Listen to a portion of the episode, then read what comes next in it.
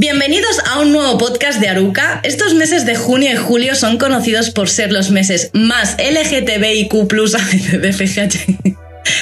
donde las personas de este colectivo salen a las calles y reivindican quiénes son y recuerdan lo que todavía queda por lograr y normalizar en esta sociedad. Hay que recordar, y ahora me pongo seria, que todavía hay países donde ser homosexual se considera un delito y en algunos países es condenado a pena de muerte. Y dicho esto, arrancamos con este podcast y por favor no olvides suscribirte y quedarte hasta el final. Este espacio está hecho para todos los que como yo alguna vez se sintieron un poco fuera de lugar. Mi nombre es Ana. Aunque tú puedes llamarme Aruka, y mi intención no es más que inspirarte hacia tu evolución y amor propio. Quiero contarte mi propia historia y todo lo que he aprendido desde la experiencia más íntima y real posible. Bienvenido a mi mundo. Este podcast, Arukas Wall, como bien sabes, va de amor propio. Y sí, esto también es amor propio. En este aspecto, en el tema de las heteroperos, se me va a notar un poquito el odio-amor que tengo hacia estas personas, pero bueno, lo vamos a ir acogiendo, ¿vale? Hace bastante tiempo ya que yo estuve con una persona de estas características, he estado con varias y al final una heteropero o heterocuriosa o heterocurioso no deja de ser una persona que no sabe lo que quiere. Y te digo esto porque llamamos a estas personas de esta forma, pero el trasfondo de heterocuriosa o curioso no deja de ser el resultado de una persona que no sabe lo que quiere.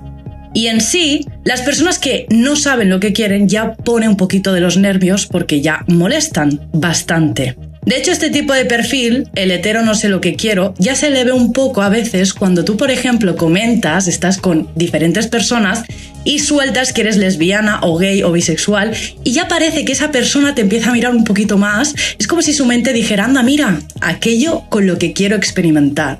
No siempre, pero muy inconscientemente lo sueles ver.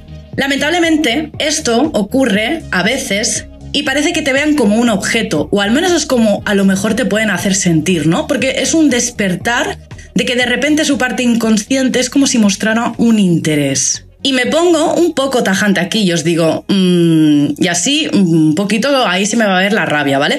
Ya he tenido yo que aceptar, aguantar y superar mi condición sexual como para que vengas tú ahora con tus dudas a joderme a mí, así de rápido y claro como te lo cuento, con tus dudas de no saber lo que quieres. El problema de estas relaciones es como cualquier otra, y es que la persona que tienes delante no sabe lo que quiere, y en eso me quiero enfocar sobre todo, porque no saben lo que quieren, pero tampoco saben quién son. Y no pasa nada, no es malo no saber quién eres. A lo mejor ya a día de hoy tengo súper claro que soy lesbiana o bisexual, resulta que mañana soy bisexual, heterosexual, o sea, conozco a una persona, incluso un transexual o un chico, y me enamoro y me puede pasar perfectamente, ¿vale? El problema es cuando se ve al concepto LGTBIQ como un objeto, como una persona que, bueno, que voy a utilizar, ¿no? Que voy a probar a ver qué pasa, a ver qué siento, a ver qué me sucede. Yo me acuerdo en un episodio que esa persona no aceptaba quién era, y puede pasar, yo en ese momento sentía y quise mil a esa chica, pero me viene un escenario de esconderme, de tener que estar haciendo ver que era su amiga, de tener que estar aguantando a lo mejor sentirme inferior a un hombre,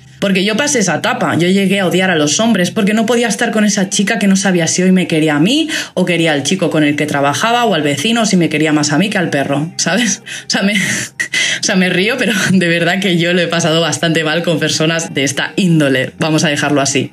Y aparte también he sido de las que suena súper abanderada lo que voy a decir, pero también he transformado, que en el colectivo lo decimos mucho, a una hetero.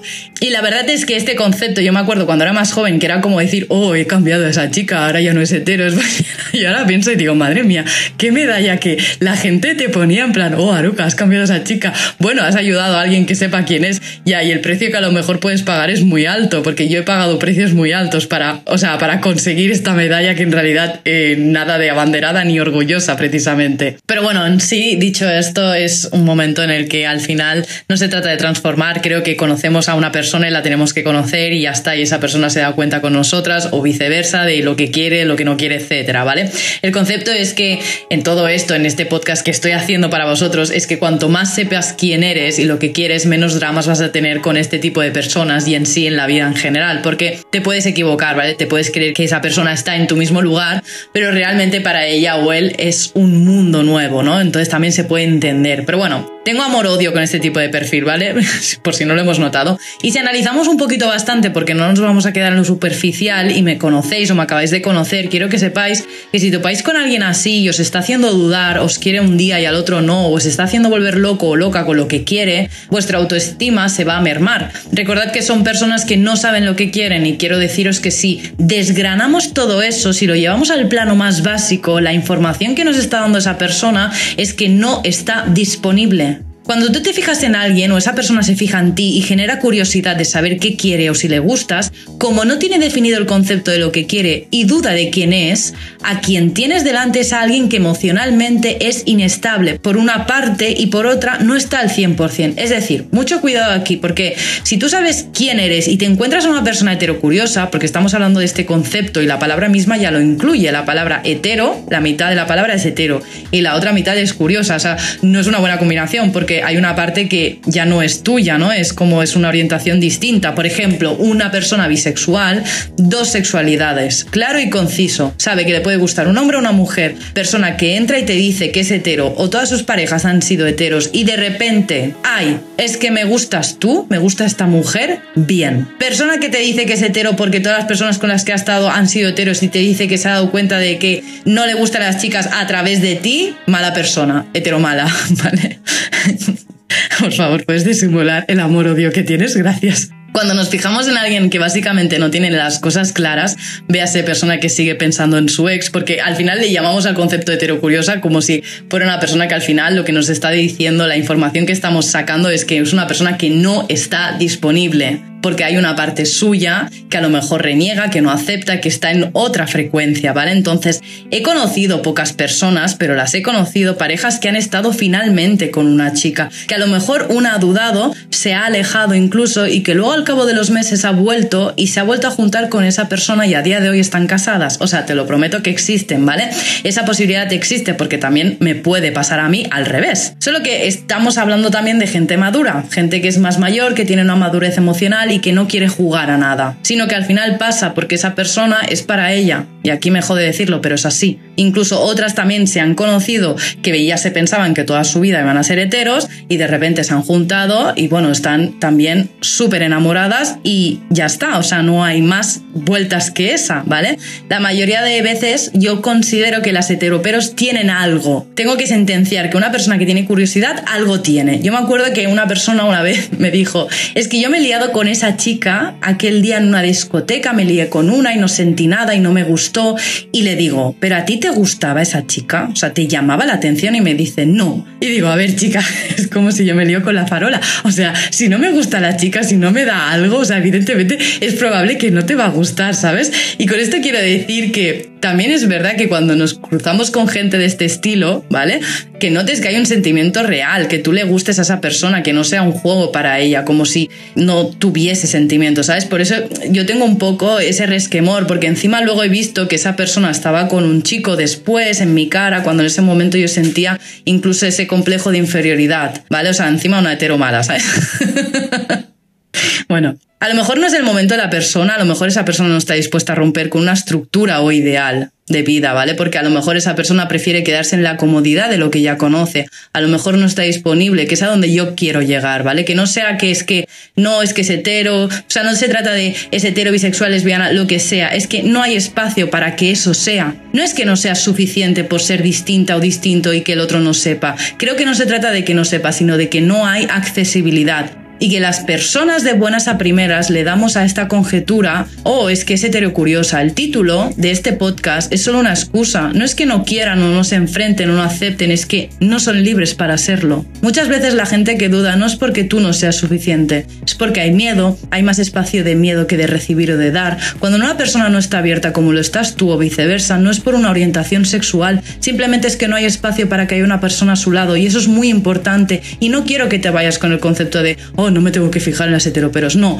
quiero que vayas más allá y quiero que sepas que convertimos y tapamos las cosas para nuestra conveniencia y que decimos, no, es que no tengo tiempo para estar en pareja, pero en realidad es porque me aterra de pensarlo. No, es que a mí creo que no me gusta esta chica. No, la realidad es que no voy a romper con mis esquemas, con esa vida que ya me he estructurado. No, es que no me gusta suficiente. No, es que en realidad me gusta más no tener que involucrarme y me da miedo a equivocarme. Entonces, básicamente, con todo este, este podcast solamente es una excusa para decirte que apuestes por personas disponibles, accesibles, que tú te puedes encontrar a alguien que no sepa si le gustan las mujeres y llegar tú y que le encantes y que le enamores, pero por ser simplemente tú. Y es porque esa persona no es porque, oh, de repente me enamora de esta chica. No, simplemente esa persona no tiene miedo, no tiene pánico, está entregado a mil y es una persona que aunque no sepa lo que quiera, apuesta por aquello que tiene delante, sea hombre o mujer, simplemente porque está abierta a recibir amor, está disponible y libre para hacerlo. Y te aseguro que existe, que no se trata de una etiqueta, de un heteropero, heterocuriosa, no, son personas